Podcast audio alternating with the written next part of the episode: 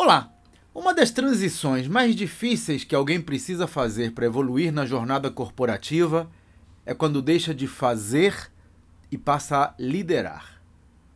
É difícil porque a quase totalidade dos empresários adquire uma habilidade e aprende a fazer aquilo tão bem que o negócio cresce. Mas cresce aos poucos, então ele não vê o problema surgir. É que nem o sapo na panela, que vai se adaptando ao calor e acaba sendo cozinhado sem perceber.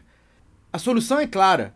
Chega uma hora em que é preciso mudar de fazer para ensinar, delegar, administrar. Só que a maioria não consegue identificar essa hora, e os poucos que percebem o problema não sabem como resolvê-lo. Esse é o tipo de situação que mostro nos meus treinamentos para explicar a empresários como não cair na armadilha da centralização.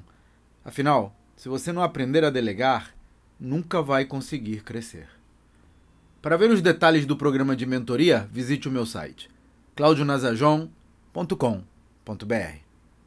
Até a próxima.